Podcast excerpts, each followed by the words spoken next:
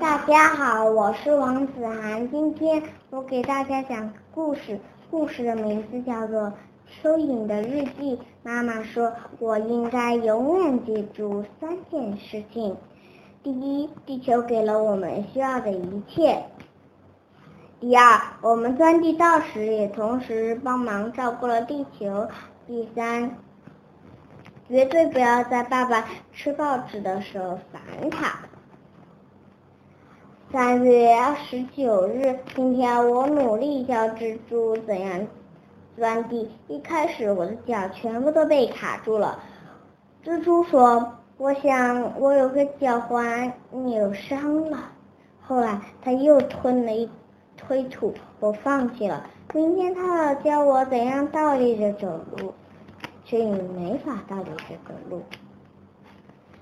钓鱼四月四日。钓鱼季节就从今天开始了，我们全部都要挖到更深的地方。小女孩东东正在用铲子挖着蚯蚓。爸爸说：“你们有没有听到什么声音？”四月十日，下了整晚的雨，地上湿透了。我们一整天都只能待在人行道上。跳房子是一种非常危险的游戏。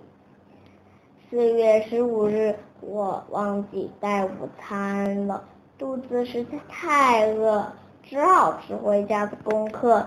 老师叫我写识字，我以后不吃回家功课。写完以后，我把那张纸也吃了。四月二十日，今天我偷偷的靠近公园里的一些小孩，他们每天到我来了，我在他们面前扭来扭去。他们大声尖叫，我就爱他们这个样子。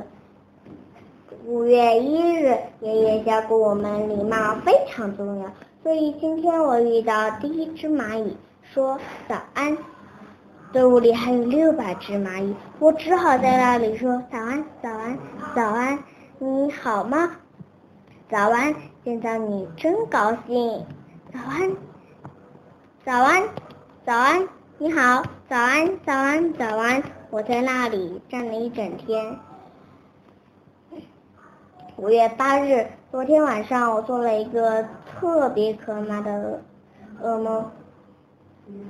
一只巨大的鸟在玩跳房子。妈妈说我睡觉前不可以再吃那么多垃圾了。